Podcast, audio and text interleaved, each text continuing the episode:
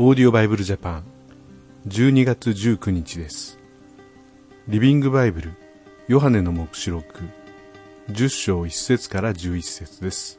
お聞きください。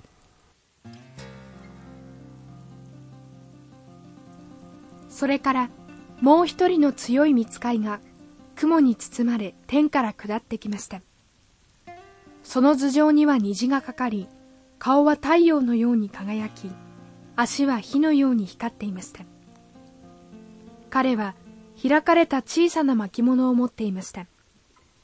そして右足を海上に左足を陸上に置き大声で叫びました。それはライオンの吠える声そっくりでした。すると答えるかのように七つの雷が私の耳をつんざいたのです。私は雷の言葉を書き留めようとしましたが天からの声に押しとどめられました。書き留めてはいけない。公表すべきものではないのだから。それから海と陸地にまたがる強い見つかいは右手を高く天に差し伸べ天とその中のすべてのもの地とそれに満ちるすべてのもの海とその中に住むすべてのものを作られた永遠に生きておられる神様を指して誓いました。もうこれ以上延期されません。いよいよ第七の見つかいがラッパを吹き鳴らす時神様に仕える預言者に告げ知らされてからこの方ずっと秘密にされていた神様の特別の計画がついに実行に移されるのです。すると再び天からの声がこう語りかけました。さあ行って海と陸地にまたがる強い見つかいから開かれた巻物を受け取りなさい。そこで私はその見つかいに近寄って巻物をいただきたいのですと頼みました。すると彼はよろしい。さあこの巻物を取って食べなさい。初めは蜜のように甘いのですが飲み下すと腹の中で苦くなりますと答えました。そこで私は巻物を受け取って食べました。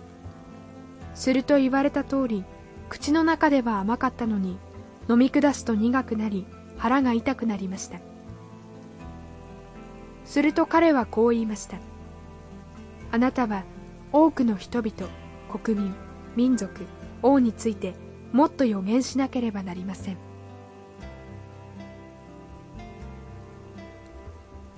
最初のところで、まあ、虹が頭上にかかってと書いてありますが、まあ、ノアの洪水の後、まあ、虹が出たという旧約のところを思い出したりします。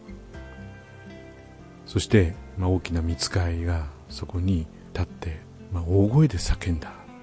ライオンの吠える声そっくりだった。と書いてあります。